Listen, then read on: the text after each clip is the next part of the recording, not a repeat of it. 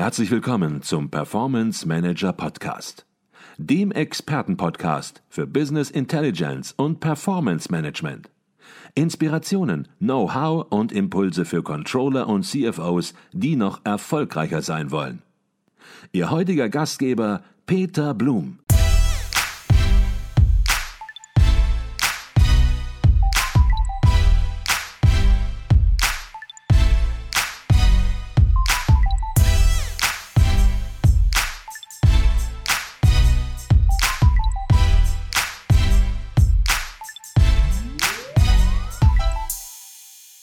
Herzlich willkommen im Performance Manager Podcast. Mein Name ist Peter Blum.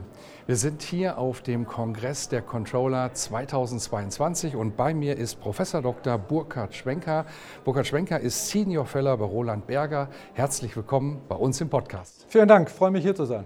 Herr Professor Schwenker, Sie haben hier gerade eine Keynote gehalten auf dem Kongress und die Keynote hatte den Titel Unternehmerische Szenarien für eine Post-Covid-Welt. Jetzt ist es so, so ein Keynote-Titel, der wird lange im Vorfeld schon festgelegt, der wird dann auch ins Programmheft gedruckt und dann dreht die Welt sich weiter und Themen, die vor einem halben Jahr noch ja, hochaktuell waren, top waren, werden plötzlich durch andere Themen verdrängt. Wie wohl haben Sie sich noch gefühlt mit dem Titel dieser Keynote? Naja, genau darüber habe ich auch, auch nach, äh, äh, nachgedacht. Und natürlich ist es so, dass uns der Krieg in der Ukraine äh, an unsere Grenzen führt, menschlich äh, äh auf jeden Fall, äh, äh finde ich, aber uns auch geopolitisch herausfordert, wirtschaftlich herausfordert. Und trotzdem, Covid ist nicht weg mhm. und wir müssen damit umgehen.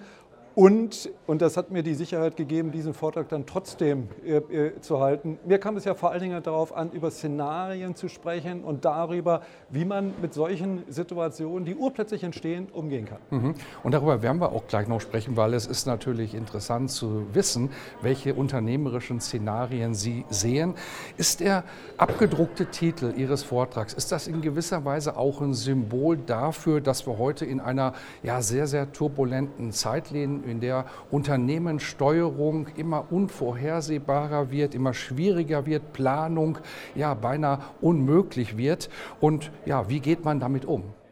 Ich würde sogar sagen, Planung wird gefährlich. Mhm. Äh, denn sich heute darauf zu verlassen, dass die Prämissen, die einer Planung zugrunde liegen, dann tatsächlich auch eintreten, äh, äh, kann ein großes Risiko sein. Deswegen finde ich persönlich so äh, absurd sich das anhören mag, äh, äh, Ungewissheit als eine große unternehmerische Chance. Denn es wird derjenige gewinnen, der schnell reagieren kann auf der einen Seite, der auf der anderen Seite aber auch eine klare Vorstellung von dem hat, wie die Welt sein könnte und sich darauf einrichtet. Mhm. Das heißt, wenn ich Sie richtig verstehe, Planung wird sich auch ändern. Es gibt nicht mehr so diese strategische Planung, die die nächsten fünf bis zehn Jahre alleine festlegt, sondern ja auch Anpassungen innerhalb der Kurzfristigkeit sind erforderlich, aber es ist dennoch erforderlich, sozusagen einen langfristigen Zielhorizont im Blick zu haben?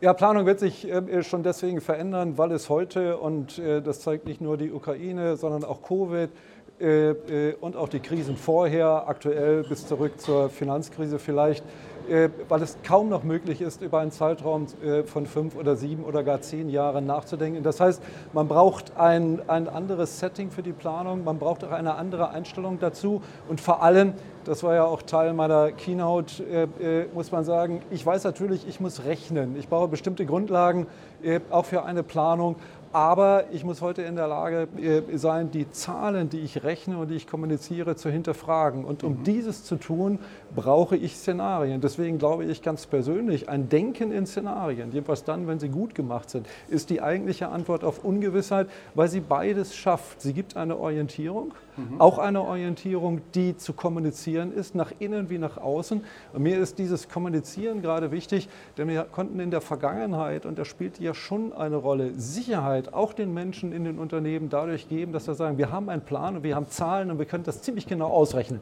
Und so wird es kommen. Das war relativ einfach. Mhm. Heute ist es, glaube ich, noch wichtiger, Orientierung zu geben, weil Ungewissheit verunsichert, macht auch Angst äh, den Menschen draußen, genauso wie den Menschen in einem Unternehmen. Deswegen ist es eine Kernaufgabe der Führung, gerade in dieser Zeit Orientierung zu geben. Jetzt geht das nicht mehr über Zahlen, weil wir alle verstanden haben, das funktioniert nicht mehr. Also brauche ich etwas anderes. Und ich glaube, darüber zu kommunizieren, welche Szenarien es geben könnte, mhm. wie man dazu steht, was das bedeutet, das ist genau die richtige Antwort. Mhm. Und Sie haben gerade gesagt, man braucht ein anderes Setting für die Planung und Szenarien kann eine Antwort sein, in Szenarien denken, Szenario, ja, Techniken anwenden und Sie haben auch in Ihrer Keynote natürlich konkrete Szenarien beschrieben, die Sie sehen, unternehmerische Szenarien für die Zukunft. Vielleicht können Sie dazu kurz ein bisschen was sagen. Also diese Szenarien hatten natürlich etwas mit einer Post-Covid-Welt zu tun, äh, die, die sich insofern bestätigt hat, weil nicht nur Covid treibt Ungewissheit, sondern die Ukraine bestätigt alle meine Thesen, wenn ich das so sagen darf. Und ich fühle mich ganz schlecht, äh, äh, wenn ich das so ausdrücke. Aber ich glaube, es gibt zwei relevante Dimensionen, die die Zukunft tatsächlich beschreiben können, die etwas mit Covid zu tun haben, auch darüber hinaus. Nämlich einmal die Frage, und das war eine Frage in der Covid-Zeit, wie schnell wird es gelingen, nach dem Auslaufen der Pandemie wieder auf einen nachhaltigen, sehr dynamischen wirtschaftlichen Wachstumskurs äh, äh, zu kommen. Und auf der anderen Seite die Frage, haben wir in unserem Verhalten als Konsumenten, aber auch als Mitarbeiter bestimmte Lehren aus Corona gezogen. Also beeinflusst uns Corona? Denken wir heute nachhaltiger? Reisen wir weniger mhm. durch die äh, Erfahrungen? Arbeiten wir anders? Kaufen wir anders ein? Das heißt, übersetzt in die, in die Dimension, wie intrinsisch ist tatsächlich die Nachhaltigkeit, auch im Hinblick auf den Klimawandel, äh, äh, äh, die, die, wir uns vorstellen.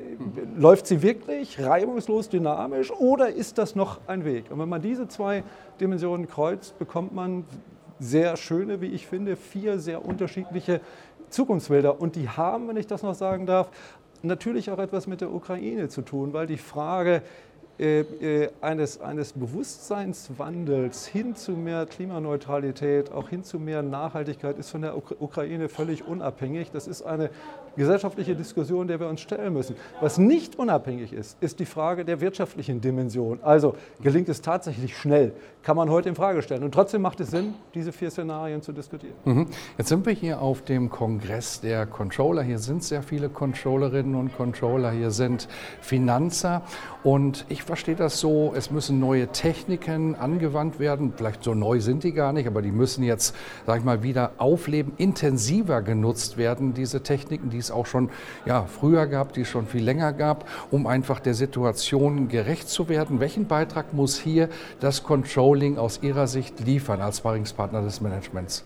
Also das Controlling steht ja äh, vor allen Dingen dafür, eine Planung zu unterstützen, Zahlen zu liefern im Hinblick auf Ist-Zahlen, im Hinblick auf Abweichungen, aber auch im Hinblick auf Prognosen. Insofern ist Controlling eigentlich das quantifizierte und quantitative Element. Und ich glaube, gerade deswegen hat das Controlling eine hohe Glaubwürdigkeit, wenn es sagt, wir prognostizieren und wir zeigen Abweichungen, aber wir interpretieren sie intelligenter, indem wir äh, selber mit daran wirken, äh, unsere Abweichungen in Szenarien zu stellen. Also beispielsweise der Frage nachzugehen, wenn man sich für eine dieser Dimensionen, die ich geschildert habe, äh, entscheidet zu sagen, woran messe ich sie? Wie kriege ich ein Gefühl dafür, ob das eher nach links oder nach rechts geht. Und ich glaube, das Controlling dieser Umfeld- oder Umweltbedingungen ist viel entscheidender als das Controlling nach innen. Und dann liegt die große Kunst darin, äh, zwei Dinge zusammenzubringen, nämlich ein sehr intelligentes Datenmanagement. Darüber haben wir äh, auf diesem Kongress auch sehr viel gehört, mit intelligentem Nachdenken. Äh, und ich betone das deswegen so, weil eines nicht passieren darf. Wenn die Zahlen sehr schnell und sehr intelligent und sehr algorithmisch dargestellt werden, müssen sie trotzdem nicht richtig sein. Aber sie bieten immer eine schnelle Möglichkeit, darüber nachzudenken. Und diese Kombination aus Denken und äh, quantitativer Grundlage schaffen. Das zeichnet das Controlling der Zukunft, glaube ich, aus. Mhm. Jetzt denken Sie bei Roland Berger ja auch methodisch natürlich und entwickeln ja letzten Endes auch Instrumente weiter. Ähm, braucht es neue Instrumente für das, was Sie gerade geschildert haben, neue Controlling-Werkzeuge oder sagen Sie, Mensch, alles schon da, muss jetzt nur wirklich nochmal neu durchdacht werden? Naja, also äh, äh, die, die, die, die Digitalisierung und moderne Datentechnik und die Algorithmik führt natürlich dazu, dass ich einen ganz anderen, viel flexibleren Umgang mit den Datengrundlagen äh, habe und diese Entwicklung wird weitergehen. Da wird auch mehr äh, Intelligenz reinkommen, da spielt auch künstliche Intelligenz äh, äh, eine Rolle. Aber ich glaube, das ist relativ positiv äh, vorgezeichnet. Die eigentliche Kunst besteht darin, mit diesem Datenschatz richtig umzugehen. Also nicht den typischen Fehler zu machen, zu sagen, und jetzt habe ich großartige Daten und ich rechne alle Korrelationen und äh, äh dann kriege ich gute, entscheidungsrelevante Antworten, sondern ich glaube, die Kunst liegt darin, die Korrelation gerade in Frage zu stellen und daraus Schlussfolgerungen zu ziehen. Das heißt, es geht immer um die, um die Kombination und es geht natürlich auch darum, immer wieder darüber nachzudenken, wie mache ich denn wirklich gute Szenarien. Und ich sage das deswegen, äh, weil das klassische Denken in Szenarien, das natürlich auch ein Controlling äh, kann. Es gibt ein Worst Case, es gibt ein Best Case und es gibt einen mittleren Case.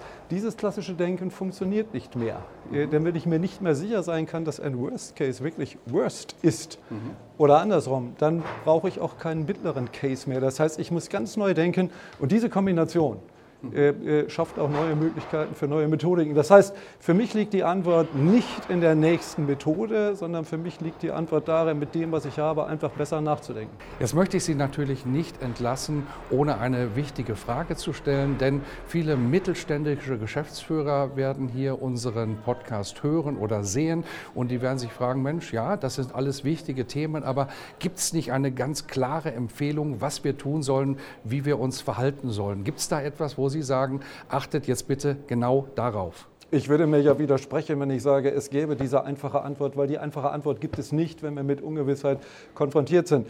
Ähm, äh, aber ich glaube, es gibt eine klare Richtung, die helfen kann. Und die Richtung heißt erstens, widerstandsfähig zu sein.